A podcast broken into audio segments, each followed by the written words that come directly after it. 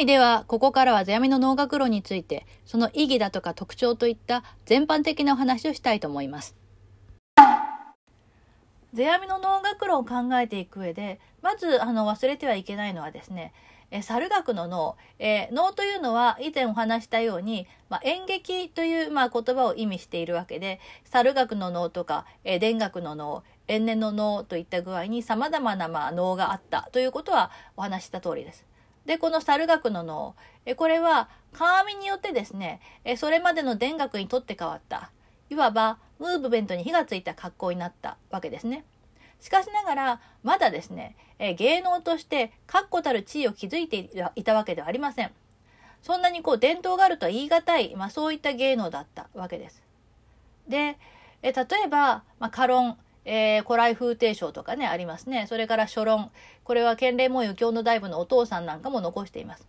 で、吉本のレンガ論。そして、えー、芸、あの、音楽ですね。音楽に関する音楽論。えー、こういったものが、世阿弥以前にすでに書かれている。これは、それぞれがですね、古くからの伝統や歴史を持っている、そういう芸道、道なんですね。これに対して、猿楽はまだそんなにこう、日が、あまあ、経っていないわけですよ。で、それが、あえて能楽論という形を取るに至ったのは何なのか、なぜなのかっていうことを考えてみると、えー、世阿弥についてお話ししたときに、応永7年、この辺りでですね、えー、実子、元政や、えー、元吉が生まれた。それがきっかけで、えー、世阿弥がですね、風刺家電、えー、初期家電3編を書き始めたんだと。えー、こういう話をしたと思います。まずは、まあ、後継者に対して、道のため、家のため、えに書くんだと。えこう意識を世阿弥が持っていたということ。これが大きいでしょうね。それから、鏡の時代に比べると、猿学の社会的地位が向上した。まあ、将軍がバックについた。それが確固たるものになったということで、社会的に認められるようになってきたということ。そして、吉持時代に、えー、脳の干渉眼が上がったっていう話もしましたけれども、それで、えー、脳がですね、すごくこう洗練化されていった。脳自体のレベルアップ。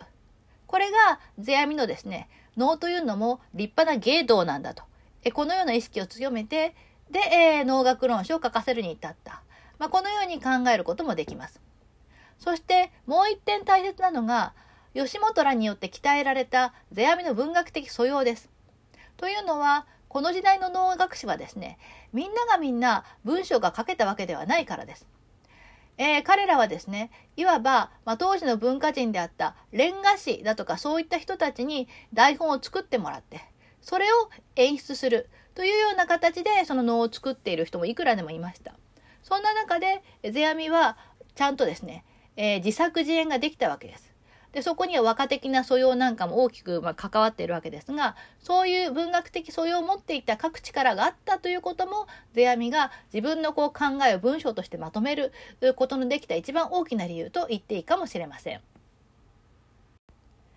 さて、次に、世阿弥の能楽論一覧を表にしてまとめました。その中にはですね、世阿弥の芸談や随想の類も含まれています。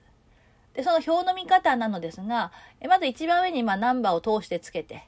で、その伝書名、そして、え大体ですね、その下に書かれているのが、3人の将軍、義満、義持、義則の、ま時代に、今それにうまく当てはまるように、えー、配置してみました。で、一番下に書かれている年齢は、世阿弥がまあその時いくつだったかということです。まあそれで、えー、ざっとこう眺めてもらえばいいと思うんですけれども、まず、風刺家電、これはあの家電と言いますが、えそれをスタートですね。それが書かれたのが、世阿弥が38歳ぐらいの時であります。その後、歌集内抜き書き、音曲句伝、歌教、鹿道、二曲三体人形図、節付け次第、三道、風玉集、遊学主導風剣、五位、九位、陸儀、終玉特化、五音曲頂上、五音、主導書、猿楽談義、無責一子、客来歌、均等書、そして、えコンパル太夫宛て書状、これ今2つ残ってるんですけれども、これがですね、え、現存する世阿弥の能楽論ということになるわけです。次に、それぞれの伝書の概要について、まあ、ごく簡単にですね、触れておきたいと思います。え、まず1番目の家電、えー、です。これは全部で7編あって、大きくですね、次の3つから構成されています。まず、丸1。第1年来稽古上場。第2モノマネ上場。第3問答上場。この3編が応永7年成立で初期家電と呼ばれるグループです。それに第4神器と奥義編。これがくっつきます。ここまでが第1のグループ。そして第2のグループが家電第6歌集。これは弟の四郎に送電されたことが知られます。そして、え第3番目、え家電第7別宿伝。まあ、別宿伝っていうぐらいですから非常に重い扱いを受けているわけですが、これはですね、弟の四郎に送電された第一次本と呼ばれるものと、元次という人、えこれはどうもですね、元政の、まあ、早い時の名前のようなんですが、え元次に送電された第二次本、この2つの本が残っていることが知られています。で、え次、歌集内抜き書き。えこれは、応永25年の奥書きを持つ世阿弥の実質本が現存しています。で、4に挙げている家教の前身である歌集花の習いという歌集という伝書からの一箇条の抜き書きの形をとっています。そして次、音曲句伝です。これは応永26年の奥書きで、六箇条からなる音曲論です。さて、え次が家教という伝書です。これは応永31年の奥書きを持っているのですが、応永10年頃以降の約20年にわたる世阿弥の著述の修正です。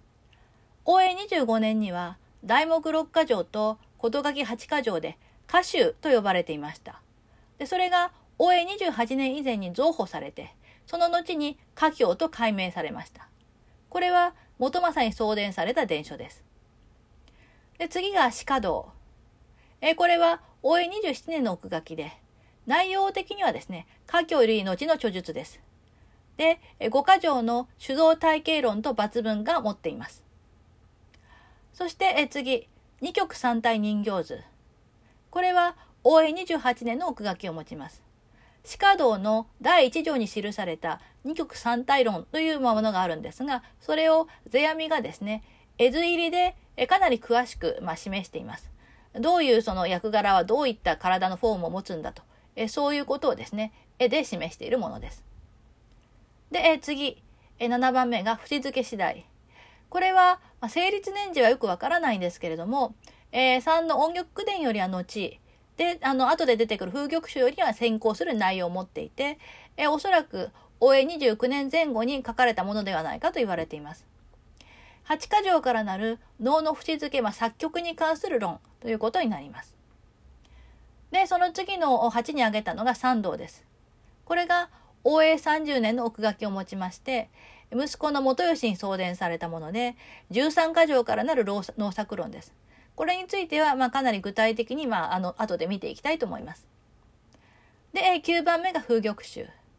え成立年次はよくわかりませんが、節付け次第よりは後年。で、えー、三道と大体同じ頃に書かれたものだと言われています。えー、こちらは4箇条からなる音曲論です。で、えー、次が遊学主導風景。これも成立年次はよくわかりませんが、やはり三道と同じ頃に書かれたもので、4箇条からなる主導論です。で、次が5位。えこれもまあ成立年次はわかりませんが、遊学主導風景と同じ頃に書かれ、えー、まあ、義漢文体、まあ、漢文帳ですね。あの、リアルな漢文じゃないんですけども、漢文っぽい書き方で書かれていて。で、あるランク以上のですね、まあ、あの、良い能の芸風を5種類に分けて、簡潔に説明しているものです。で、次の9位。これも、成立年次はわかりませんが、原型はですね、次に挙げる陸儀以前に成立したと考えられます。能の芸の位を9段階に分けて、で、それにそれぞれ簡潔な説明を加えた前半部と、その9位による主導論を展開する後半部、この2部制になっています。そして、え次の陸儀。これは、応永35年の奥書きを持っていて、娘婿のコンパル全畜に送電されています。和歌の陸儀をですね、えー、前半のその12のですね、9位説と結びつけた論になっています。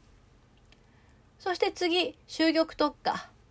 あ、これはですね、象徴元年の奥書きで、やはりコンパル電池に、えー、送電されたものです。で、えー、まあ、風刺家電だとか、家境だとか、あるいは鹿道、えこういった比較的早い頃に書かれたですね、えー、世阿弥伝書に、えー、挙げられている問題を別の視点から改めて論じ直した、まあ、そういう内容になっています。で、えー、次、五音玉上々です。えー、これは成立年次がわかりませんが、えー、縁付け次第やですね、えー、それから風玉集なんかよりは後年で、で、え次の五音と同じく、まあおそらく影響初年ぐらいに書かれたものと考えられていて、能の音曲の、まあ、雰囲気をですね、5つに分けて、それぞれの代表曲を挙げながら説明している、まあ、そういうものです。で、次の16の5音。これも成立年次はよく分かっていませんけれども、影響6年以前にまあ成立したと考えられまして。で、五音曲上々とまあおそらく同じぐらいに作られたと考えられます。五音節に基づいて各音曲ごとにその曲のま雰囲気はこういうものだということを説明して霊曲を形出した音曲伝書になっています。そして17番の主導書。これは影響2年の奥書きです。で、これはですね、漢字座のメンバー一同に読ませるための著述で、能を演じる際の各役の心得、まあ簡単に言ってしまうと、座長の指示に従えっていうことなんですね。そういうことを説いている。で、それをわざわざ書いているっていうのはどういうことかというと、要するにみんながですね、座長の言うことを聞いていればそんな指示を出す必要がないわけですから、患者座が求心力を失いつつあるということの、まあ、証拠になるわけです。そして、えー、次、えー、これが、まあ、世阿弥自身のその伝書ではなくって、聞き書きなんですが、猿楽談義。正式名称は、ゼシ60以後猿楽談義と言います。で、これは、永久2年奥書きで、世阿弥の芸談を元吉が編集したものです。これはあの、前回ちょっとお話しした、えー、まあ、元吉が出家する際にですね、えー、自分は別に芸道を好きで捨てるわけじゃないんだって証のためにまとめたもので、世阿弥時代の能だとか、他の芸能がどんな風だったかという実態をですね、かなり具体的に知ることができる非常に貴重な資料になっています。そして、えー、19、これが無責一子。永久4年の奥書きで、えこの年の8月にですね、伊勢の津で隠しした元政に対する世阿弥の追悼文になっていて、まあ、見る、読む者の心にね、すごく迫るものがあります。で、えー、20番目が客来歌。えこれは、永享5年の奥書きを持ちまして、元政にだけですね、口伝という形で伝えてあった客来風というものが後世に伝わらなくなってしまうことを恐れて記しておいたというふうに世阿弥が書いています。そして、えー、最後、えー、均等書です。で、永久8年の奥書きで、えー、これも前お話ししたかなと思いますけれども、金の島っていうのは佐渡島、えー、砂金が出るということでですね、えー、なんですけれども、佐渡に世阿弥が流された、あその最中に作った八編の歌い物です。で、これ歌い物なんですけれども、まあ、ちょっとこう日記っぽいところもあって、世阿弥がいつ流されたっていうその世阿弥の入るの日時だとか、えー、廃所で出網がどんな風に過ごしていたか、えー、そういうことを知ることができる、これもとても貴重な資料になっています。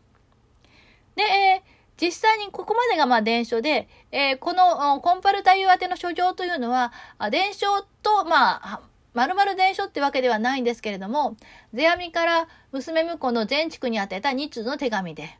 で、その中には、鬼についてだとか、えー、全畜の質問に答えたですね、世阿弥のそのアンサーがありまして、その部分が脳学論とも言っていいような内容を含んでいます。で、何年っていうのはよくわからないんですが、5月14日、14日付のもの、まあ、これは影響初年ぐらいではないかと言われてますが、のものと、6月8日付、これが佐渡から発信されたもので、影響7年ではないかと言われていますが、え、この2つが、え、あります。これも、まあ、世阿弥の伝書に準じた形で扱われているということです。さて、えー、世阿弥の能楽論を大体外観したところで、えその世阿弥の能楽論の主題ということについて少し触れておきたいと思います。で、えー、冒頭のその表にもですね、えー、棒線をつけておいたので、まあ、わかるかなと思うんですが、世阿弥のその伝承の名前にですね、花という字が使われているものが非常に多いえということが、まあ、あの、お分かりいただけると思います。で、この花というのは、平たく言ってしまうと脳の魅力ということになります。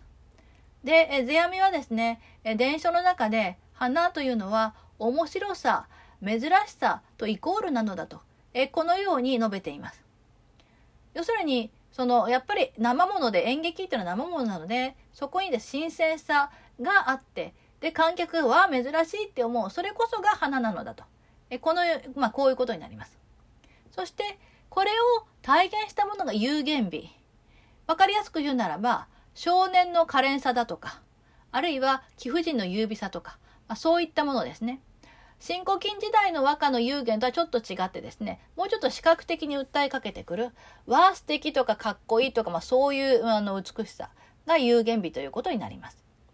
これが、まあ、世阿弥の能楽論のですね、テーマと言ってもいい。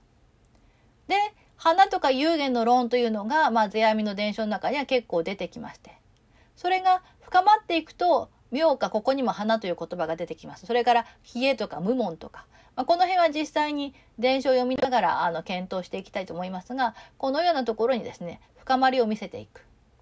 で、一方で、それはですね、花や有限っていうのは、あの、もちろんそれを先天的に持っている役者もいるけれどもですね、それではダメで、そのいろんな稽古を積んだ結果、花や有限を獲得することができるんだという主導論、まあ、稽古をどんな風にするかっていうそのメソッドですね。そことも関わり合ってきて、で、二曲三体説だとか、初心はするべからずの説だとか、え客来説だとか、えそういうものとリンクしていく。という形で、そのいろいろな形でですね、世阿弥のその、まあ、能楽論は関わりを持っていくことになるわけです。でそれが、後年になるとですね、花から風、えこれもその世阿弥伝書を見ると風玉書だとかですね、風という言葉がタイトルに入っているものがあることがわかると思います。この、まあ、風風というのは、まあ、ど、なんてちょっと説明しにくいんですが、芸風、まあ、それに近いものがありまして、で、それをこ解いていく際にですね、世阿弥は、え、さっきもちょっと言ったように、義漢文帳のスタイル、まあ、なんちゃって漢文帳ですね、のスタイルをとって、ややですね、精巧な造語だとか、難解な文脈でそれを論じていく。花の論っていうのは比較的分かりやすかったんですけども、だんだんこう、世阿弥も年を取るにつれてですね、頭の柔軟性がまあなくなってきて、で、あの、よくおじいさんがやたらこう、英語使いたがるとかありますよね。あれに近い感じ？ルー大柴えー、あんな感じですかね。えー、そういうその、ややこう、かぶれた漢文っていうのはこの時代の知識人が使う、今でいうとこはやっぱり英語に近いようなものですから、それをバンバン使うことで非常に権威づけしていくっていうか、まあそういう形で脳学路もやや変わっていきます。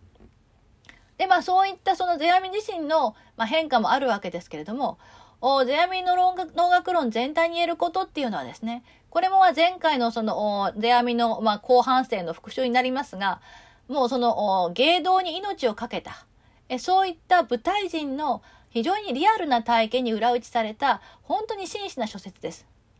なので、ものすごく迫力がある。あの、抽象論ではないっていうことですね。評論家ではなくって、まさにこう、生の、まあ、舞台人として舞台に立ち続けてきた。で、曲がりなりにも第一線でずっとこうやってきた。そういう人間が、あの、語ることにはものすごく迫力があるし、それはとてもこう高度な演劇論で、えー、芸術論ともなり得ていて、で、そこで語られることがですね、ただ能だけではなくて、本当に普遍的な内容を持っている。まあ、だからこそ、もう日本のみならず、世界的に高い評価を受けて、外国語訳、翻訳されたものも数多く出版されているわけです。次回、風刺家電第一、年来稽古上場から読み始めます。皆さんは、え教科書に指定した角川ソフィア文庫の風刺家電3度はもうお持ちでしょうか？あの原文を適宜見ながら話を聞いていただきたいと思いますが、まだお持ちでない方は、我々農学研究者が普段使っている岩波日本思想体系世阿弥全畜の本文を PDF で貼るようにしますので、それと合わせて聞いていただきたいと思います。この年来稽古上場は、それぞれの年齢に応じてどういった稽古をすべきかということに言及した伝書ですけれども、子供に対してどのように指導したらいいかという意味での教育論でもあります。これは先週お話しした世阿弥の少年時代のことなどを思い出しながら聞いてもらえればと思います。えそれではまた来週。担当は石井でした。えー